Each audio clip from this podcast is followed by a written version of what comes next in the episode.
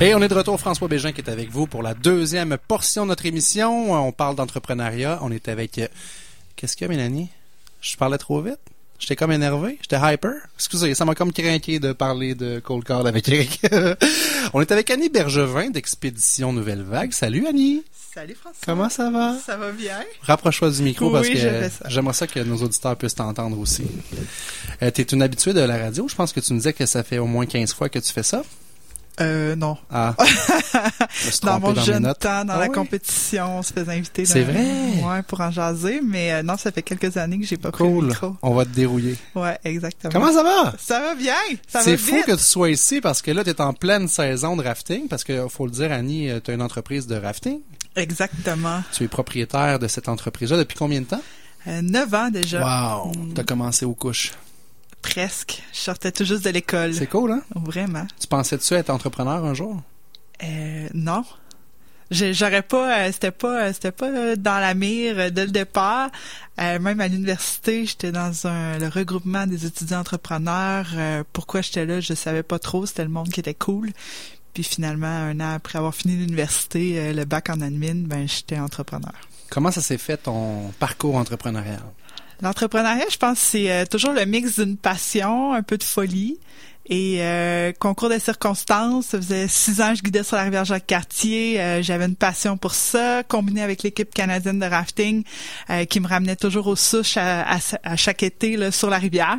Et euh, j'ai rencontré un, un ancien guide qui lui aussi avait toujours rêvé d'avoir sa compagnie de raft. Et moi, je savais pas trop ce que j'allais faire avec mon bac en administration. Donc, euh, j'ai dit, ben regarde, pourquoi moi je prends pas le volet euh, administration de partir d'entreprise? Toi, tu t'occupes de la rivière, puis on se lance. Vous avez parti ça de zéro? De zéro, on a acheté un terrain bien vague. Puis Wow. euh, la difficulté de partir une, euh, une compagnie de rafting, c'est d'abord le- les terrains. La rivière est publique. Mais il te faut une mise à l'eau puis il faut une sortie. Si t'as pas ça, ben oublie ça, tu peux pas avoir une compagnie de rafting. Donc euh, les toutes les cartes se sont alignées et on était capable de, de lancer l'entreprise. Il a même fallu aller voir le petit monsieur qui avait son terrain super bien situé pour lui dire Come on, vends-nous-le ton terrain. Et mon père qui s'est joint au projet, il dit Annie, là, on, on va aller le convaincre de nous vendre le terrain. Wow! Tu parles de tes championnats du monde, dis à quel point tu as une passion pour l'eau vive et euh, on va le convaincre. Deux heures plus tard, le petit monsieur de 60 ans avait son accès sur le terrain pour venir mettre son canot, puis nous, on avait un terrain pour euh, partir la compagnie. Très cool. Ça, c'est Mm. vraiment... euh, ça fait partie de la pierre angulaire de ton entreprise. Sans ça, t'aurais pas pu le faire, le projet. Non, sans un, sans un terrain aussi bien situé, euh, impossible. Puis après ça, euh, faut convaincre les municipalités aussi de changer le zonage, Ouais. de nous permettre d'être là parce que c'est un secteur résidentiel. Puis, il y a 9 ans, sur la Jacques-Cartier, il y avait d'autres entreprises Oui, il y avait déjà deux entreprises en place, dont une pour laquelle euh, j'ai travaillé plusieurs années. Et euh, c'est sûr que on- je pense que les gens nous trouvaient un peu fous puis ne, ne nous prenaient pas au sérieux. Ben, c'est parce que c'était, tu dis, ben, peut-être que le marché est déjà saturé. Il y a, il y a déjà deux entreprises. Québec, c'est pas une si grosse ville que ça. Exactement. Puis euh, je pense que les gens nous ont pris un peu à la légère, mais maintenant, euh, je crois qu'on est euh, une tête d'affiche et un leader là, sur la rivière, donc euh, bien contente de ça. As-tu besoin de financement pour démarrer l'entreprise? Assurément, faut penser qu'on a acheté un terrain. Parce que tu commences pas un- avec un bateau, là. Ça marche pas si t'as juste un bateau, C'est impossible. Et même nous, on avait dit au départ, OK, on met 50 personnes par départ le matin, 50 l'après-midi, on achète 5-6 bateaux, puis euh, on va être Ça on va être être, ça va correct. être assez. Ça vaut combien un raft, Annie? C'est 5000 pièces. Ça prend de l'argent, là. Ouais, ouais, là, t'as- faut les wetsuits, les pagaies, les casques, euh, une- un bâtiment, faut que tu, tu l'habilles un minimum. Euh, fallait construire le bâtiment. Il y avait rien sur le terrain tu me Il y avait parles. rien, là. rien, rien. Il pas un vieux, une vieille roulotte, là. Même pas. Il au moins, il était défriché. Ah, ok. Il y avait déjà, euh, déjà ça de fait. Fallait mettre un puits, fallait mettre euh, tout aïe. le kit. Et euh, comme je te dis, à la fin de la première saison, on recevait déjà des demandes de soumission pour l'année suivante. Puis là, ben, on parlait de groupes de 60, 70, 80. Et là, tu dis, bon, euh, ben, go. L'année d'après, on a, on a doublé, euh, doublé notre nombre de bateaux, notre nombre d'équipements pour être capable de, de saisir les, les, les bons samedis du mois de juillet. La saison est courte, donc euh, Oui, parce que c'est ça aussi, c'est une, business saisonnière. Là. Tu t'as pas beaucoup de, de mois pour faire ton argent. Là. Non, c'est cinq mois et demi d'opération. Donc, si tu manques deux ou trois mois, ben, il en reste pas gros. J'ai voulu réserver en mars cette année, puis tu m'as dit que c'était complet. Complet, terminé. C'est la rivière qui est pas mal full. Fait que là, rapidement, c'est ça qui est cool dans ton histoire, c'est que rapidement, tu as eu la confirmation que malgré qu'il y avait de la compétition, il y avait une demande. Il y avait une demande pour un autre type de service. Ah, OK. Il y avait une demande pour euh, sortir de ce qui était déjà offert. Quand on, pour avoir voyagé beaucoup un peu dans le monde là, pour voir les compagnies de rafting, les gens aiment ça être pris en charge, aiment ça avoir le repas après, le terrain de volleyball, le- les petits extras qui étaient pas offerts actuellement sur la rivière Jacques-Cartier. Donc, on est allé se mettre dans, on est allé se positionner dans un marché un peu distinct de nos deux compétiteurs. Euh, et moi, c'est pas vrai que j'allais partir une guerre de prix en rentrant. C'était Ouais. pas ma, ma stratégie. Donc, euh, je suis rentrée comme étant le, le joueur un petit peu plus cher que tout le monde, mais qui offrait un peu plus que tout le monde. Et là, ben, c'est au choix des gens de dire est-ce que je veux ces options-là ou je les veux pas? Et euh, ça nous a payé, donc on n'a pas attiré la grogne sur la rivière. Notre but, c'était de, de maintenir. Ouais, parce que t'aurais pu arriver avec le, comme tu dis, l'idée de dire on va faire une guerre de prix le moins cher possible. Là, tu ça serait pas fait des amis nécessairement. là. Je me serais pas fait d'amis, ça c'est sûr. Puis à un certain point, euh, comme on disait tantôt, c'est un gros investissement pour partir euh, partir ça. Donc, c'est de convaincre les gens que le prix qu'ils payent, ben ça en vaut ça. Reparle-nous un peu du financement parce que je t'ouvrais la porte là-dessus. Ça, ça doit être vraiment quelque chose de difficile à avoir hein, quand on démarre. Le financement est très très difficile à avoir, ça c'est sûr et certain. Et euh, on se cachera pas que le rafting n'est pas un produit connu par les banques. Mhm. Alors, euh, financer une compagnie de rafting, ça vaut quoi une compagnie de rafting? Financer un bâtiment, c'est une chose, le risque est moindre. Mais quand tu arrives pour financer l'achat d'équipement, l'achat d'autobus, pour eux, ça vaut zéro. Parce que là. la banque, quand elle regarde un dossier, euh, elle regarde toujours le risque. Si jamais j'ai à reprendre tout ça, qu'est-ce que je fais pour liquider ça? Là, Exactement. elle se dit, je fais quoi avec des bateaux de rafting à Québec? Il y a déjà deux autres compagnies, je vends ça à qui, là, tu sais? Exact. Puis ça vaut combien dans deux ans? Mhm. Ça vaut que c'est là qu'il faut se tourner vers un deuxième prêteur. La banque va prêter, t'es es bien placé pour connaître Ah ça, oui. mais la banque va nous prêter pour le bâtiment. La banque va te prêter ce que t'as pas besoin. Ben, le bâtiment, elle veut Ouais. pas, euh, ça coûtait quand même quelques sous. Ouais, ouais. On- Il fallait en avoir de besoin. Mais il a fallu se tourner ensuite vers euh, la BDC qui nous a qui a embarqué comme euh, pour les investissements et pour un fonds de roulement. qui est plus souple dans ses critères. Beaucoup plus souple dans ses critères. Euh, les taux d'intérêt sont pas les mêmes, mais eux acceptent de, de prêter pour des choses euh, anormales. Et euh, ensuite, bon, on se cachera pas que le projet était tellement gros qu'on s'est même tourné vers des prêteurs privés pour Ouais. nous aider. Et là, tu payes plus cher en intérêt, mais tu calcules tes affaires, tu dis, OK, je vais l'avoir peut-être à un plus haut taux, mais je le rembourse en premier rapidement. Exactement. Donc, tu fais une stratégie de, de remboursement. Wow! Fait que ça, ça a été quand même un- une grosse préparation. Ça a quoi? Ça a pris quoi? Une couple d'années à préparer tout ça ou ça s'est fait plus vite que ça? Euh, Non, moi, je suis une genre de fille dans la vie que quand je commence quelque chose, faut que ça se fasse vite. Donc, on écrit le plan d'affaires à l'automne 2007, puis on a roulé nos premiers clients en juin 2008. OK. Et euh, en juin 2008, on construisait le bâtiment et en parallèle, on faisait nos premières descentes via des, euh, des locaux loués temporairement. Moins d'un an après ton plan d'affaires. Ouais, exactement. Parlons de ça, le plan d'affaires, Annie. C'est-tu quelque chose que, si tu regardes aujourd'hui, je sais pas si tu l'as gardé, ton plan d'affaires de 2007, là, mais quel, quel pourcentage de ça c'est vraiment concrétisé? Je pense que plus que je pourrais penser, il faudrait que je le ressorte, mais euh, je crois qu'on on s'y est quand même tenu Ouais. beaucoup. Comme je te dis, on a doublé le volume qu'on pensait. Euh, les prévisions budgétaires, on était sûrement un petit peu dans le champ, mais euh, Parce qu'en même temps, l'école nous apprend pas ça. Tu as fait un bac en admin, peut-être que tu as eu un peu de notion de base, mais on s'entend que le plan d'affaires, souvent, il est fait pour le banquier. Il est pas nécessairement réaliste. Il est fait pour le banquier, mais il t'oblige quand même à te poser des questions Oui. essentielles sur ton entreprise, te donner des lignes d'action, euh, t'amener à réfléchir un peu sur euh, sur ta mission, quel genre de clientèle que tu vises. Puis, euh, je pense qu'on était quand même euh, quand même sur la bonne ligne avec notre plan d'affaires.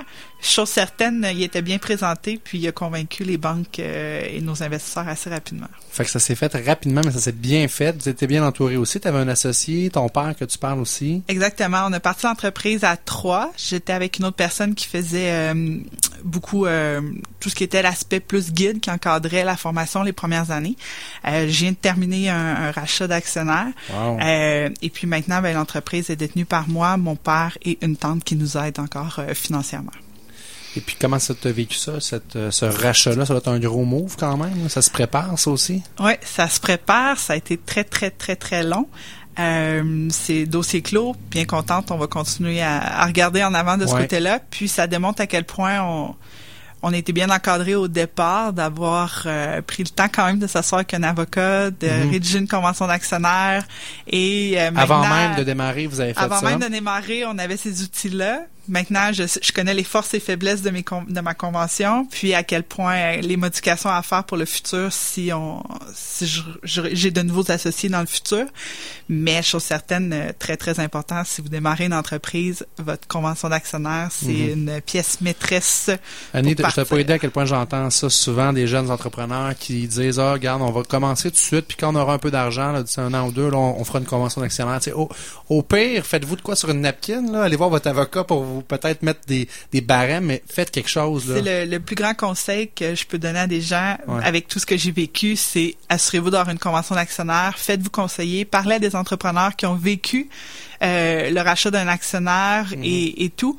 Et je suis certaine que vous allez avoir des, des bonnes idées. Puis par les, les problématiques qu'on a eues chacun, c'est sûr et certain qu'on peut donner des bons conseils et euh, égayer les Parce que ça, quand ça va bien, ça va bien. Quand ça va bien, ça va bien, mais quand ça, ça part va en dérape, exact.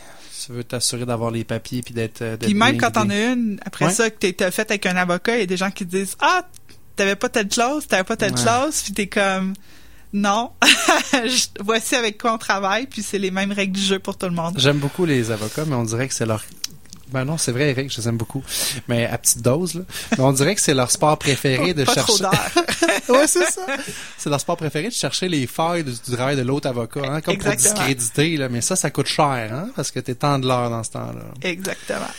Annie, on continue après la pause. J'ai euh, choisi avec euh, Mélanie tantôt une petite chanson de circonstance qui s'appelle Bateau de fou de William Sévigny. On écoute ça, on, revient dans deux minutes. Quelle chanson de circonstance pour notre invité Annie Bergevin. Euh, ça se passe bien, Annie? T'es contente d'avoir accepté l'invitation? Oui, oui, absolument. Elle n'est pas partie pendant la pause. Fait que ça, c'est toujours bon signe dans ce temps-là. Euh, Annie, euh, Bateau de fou, justement, la chanson de William Sévigny, c'était à refaire sur Fred, tout ce que tu as fait, toi, ton, ton parcours d'entrepreneur? sachant pas toutes les embûches en cours de route, sûrement. Les ah. sachant, j'y réfléchirais deux fois. C'est fou des fois être entrepreneur. Puis là, t'es maman? Oui, je suis maman depuis 14 mois. Euh, j'ai eu la, la brillante idée d'accoucher au mois de mai, en début de saison de rafting.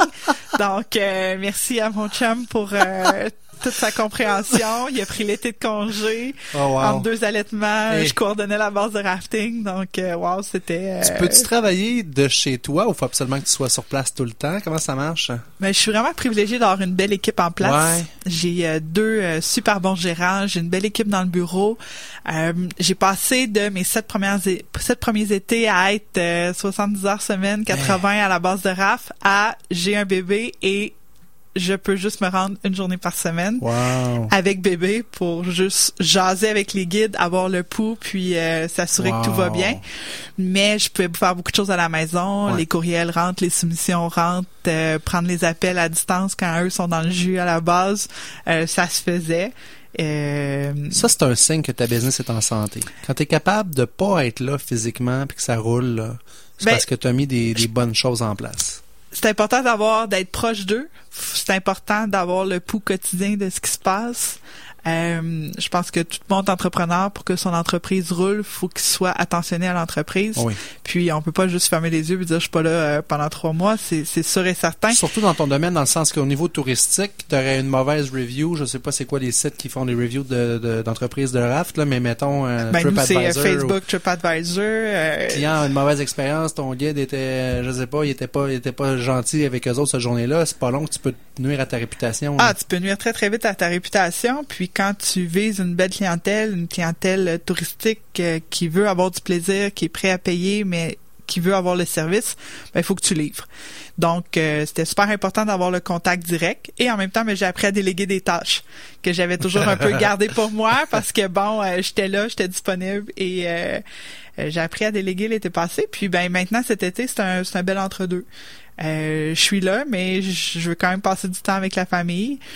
Euh, j'ai deux entreprises, donc euh, veux, veux pas, euh, faut que je concilie les deux. Et euh, c'est ça, on s'organise. Fait que bien s'entourer, ça a été une clé dans ton succès? C'est vraiment important. Et de faire confiance aux gens. Ouais. Puis euh, de s'assurer d'avoir des bons comptes rendus régulièrement, des bonnes conversations pour toujours avoir le pouls. Puis quand il y a moindrement quelque chose qui se passe, faut être capable de ramener le tir rapidement et non d'attendre que ça escalade. T'as-tu des gens qui te suivent depuis le début, qui sont avec toi depuis l'ouverture? Euh, oui, j'ai l'entreprise a 9 ans. Il y a des guides avec qui j'ai guidé avant même de partir l'entreprise qui viennent encore nous dépanner aux besoins. Euh, dans une entreprise de rafting, sur semaine, tu roules 5, 6, 7 bateaux. Quand tu arrives le samedi puis le dimanche, tu montes à du 13 puis du 14 à la fois tes guides occasionnels qui ont juste le goût de venir s'amuser deux trois runs dans l'été sont super importants. T'en as besoin. Et je ressors euh, je ressors des fois des vieux guides de la retraite là, ça fait euh, ils, ont, ils ont guidé 10 15 années, après ça maintenant ils ont un vrai emploi, ils ont fait leur famille, puis t'es rappelles une fois de temps en temps pour dire "Hey, t'as-tu goût de venir t'amuser sur l'eau samedi? Ils sont super heureux de te dire oui. Puis quand ils arrivent à la base de RAF, ils sont pleins d'énergie. Ils ont juste hâte de jouer dans l'eau avec les clients, ah puis de revivre le trip qu'il avait quand il était plus jeune. Puis c'est des gars qui connaissent la rivière par cœur, mhm. euh, sont juste là pour avoir du fun, que ça met vraiment une belle énergie, puis on est bien content de les avoir. Je m'amuse à dire que j'ai des poussières, puis j'ai sors de la retraite. c'est euh, drôle. C'est quand ils peuvent, ils sont là, Annie, appelle-moi. Si je peux, je te dis oui. Si je peux pas, je peux pas. Écoute, c'est une belle passion, hein, s'amuser sur l'eau comme ça. Toi, cette passion-là, tu l'as depuis longtemps. Tu parlais de compétition tantôt. Tu as fait de la compétition. Ouais, exactement. Ben moi, j'ai commencé à guider. J'avais 18 ans bien flush. C'est le prérequis pour pouvoir guider en rafting là, sur la rivière Jacques-Cartier ou toute autre rivière au Québec. Et euh, moi, j'étais un parcours de, de fille qui a toujours fait de la natation, cours de sauveteur, moniteur de piscine. Et à 18 ans, j'avais dit à mon père, moi, je vais être guide de raft. ouais, ouais, ouais. Puis un de ses clients, c'était une des compagnies de RAF qui dit, ben, j'ai parlé au propriétaire, puis si tu veux faire ta formation, fais-la. Je dis, OK. J'arrive là, le rafting, c'est un peu macho. Donc, ils me disent, toi, tu connais -tu ça le rafting? Tu connais -tu ça le baseball? Je ouais. Il dit, ben, t'es une fille, tu pars avec deux prises. Tu te fais dire ça dans l'entrevue. OK. Bon, ben j'ai du caractère, puis on va voir qu'est-ce que ça va donner. Puis finalement, j'ai commencé à guider, j'ai vraiment eu beaucoup de plaisir. On m'a fait confiance quand même rapidement. Puis, euh, je me suis amusée à me partir une petite équipe de rafting pour les compétitions qui s'organisaient sur la rivière. Et euh, en 2005, donc trois, trois, quatre ans plus tard, j'ai joint l'équipe canadienne féminine de rafting, qui était euh, une gang de filles de la rivière Jacques-Cartier, qui avait le titre depuis quelques années et ça m'a permis de vivre neuf super belles années, euh, à parcourir euh, six championnats du monde sur euh, tous les continents, à part l'Afrique que j'ai pas faite. Et ça m'a permis de voir des compagnies, voir des façons de faire, voir des rivières différentes, puis me rendre compte à quel point on a une super belle rivière Jacques-Cartier. Hein? On est vraiment choyé. Mais c'est ça. c'est une rivière qui se prête à ça. Hein? C'est une rivière qui se prête à ça. La section commerciale, en compétition, on la faisait en 40 minutes. Commercialement, on la fait en 2 heures et demie, 3 hein? heures. C'est ça que en compétition, on n'arrête pas. c'est premier rendu en bas, donc en 35-40 minutes. Il n'y a pas de pause bartende puis Tu baisses la tête, non, il n'y a pas de bartende puis de petit jus comme avec Nouvelle Vague. c'est envoyé en bas. Mais avec la compagnie, ben, on arrête de faire des activités ben aquatiques, nage en eau vive, saut de falaise, la Donc, on veut donner euh, des expériences différentes aux gens. Mm. Alors euh, oui, j'ai fait de la compétition. On a même remporté en 2009 le championnat du monde en Bosnie. Wow, Bosnie. Donc euh, ouais, c'est euh, si tu savais l'accueil qu'on a eu encore ah hier, j'ai croisé quelqu'un qui a travaillé pour les Nations Unies, puis elle me dit "J'ai vu tes photos de la Bosnie à la base." J'ai Êtes-vous allé? Elle dit oui, j'ai travaillé là-bas quelques années. J'ai dit ben, je, vous dis merci tout de suite parce que l'accueil qu'on a eu, les Canadiens là-bas, c'était hallucinant. Les gens avaient leur chandail, leur drapeau, puis on allait les voir en disant Êtes-vous allé au Canada? Êtes-vous d'origine canadienne? Puis ils nous répondaient, non, c'est les gens qui sont venus, euh, les casques bleus, puis euh, tous les Canadiens qui ont travaillé ici, qui nous avaient laissé des souvenirs. Puis ben comme on savait qu'il y avait une équipe du Canada, ben on, a mis les, ah, les vêtements. Ouais, c'était euh, complètement fou. Puis en plus, on a remporté que Puis rivière, ça ressemble à quoi? C'est une rivière qui est bien bien compliquée, c'est demandant? Euh, c'est pas une des plus belles rivières que j'ai fait, pas au niveau des rapides en soi, mais une rivière turquoise. Euh, Hmm. T'es dans un canyon à la frontière de la Bosnie puis du Monténégro. C'était. Les gens euh, connaissent pas beaucoup la Bosnie parce que bon, ça a fait les manchettes il y a plusieurs années pour des mauvaises Mhm. euh, raisons, mais c'est un pays avec des paysages extraordinaires. Là. des paysages extraordinaires. Comme je te dis, la rivière était turquoise, éclatante. Hmm. C'était tellement beau. Les gens sont super chaleureux. Puis c'était le premier gros événement que le pays tenait depuis euh, la guerre. Donc, euh, il avait mis euh, toute l'énergie, toutes le- les infrastructures pour recevoir. Puis depuis ce temps-là, ils reçoivent à chaque année des compétitions de kayak et autres, euh, des, euh, des Eurocup pour le rafting. C'était fou. TV nationale en direct, Wow. les compétitions, Wow. euh, des infrastructures euh, montées dans le canyon pour permettre à genre 30 000 personnes de voir la compé. J'ai pas vu ça souvent. là. D'habitude, on est dans le fin fond de nowhere, à peu près avec 20 personnes qui regardent la compé.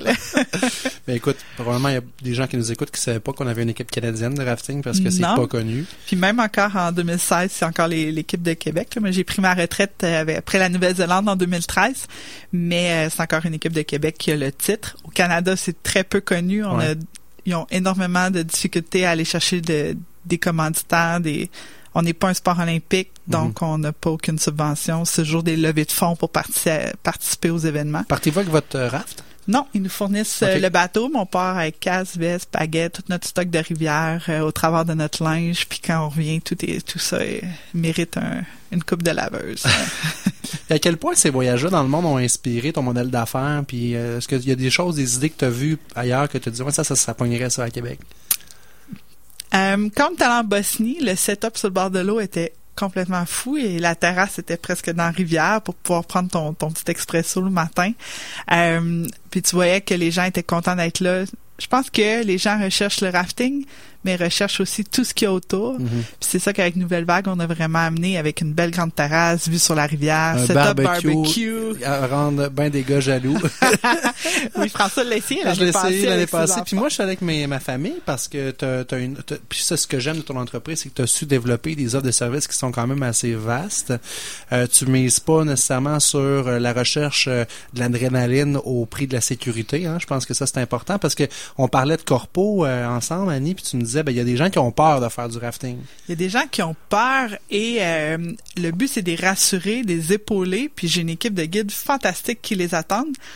Le prérequis pour venir faire du rafting avec nous, c'est être motivé, être à l'aise dans l'eau. Donc si tu es capable d'être dans l'eau avec ta veste de sauvetage, que tu paniques pas, Pas que tu un maître nageur pas besoin d'être un maître hein. nageur, mais on veut que tu sois à l'aise avec ta veste de sauvetage. Donc, si euh, on, on t'envoie à l'eau, puis tu fais quelques quelques prouesses de petit chien, puis tu reviens au bateau, tu mets ta tête dans l'eau, c'est correct pour nous.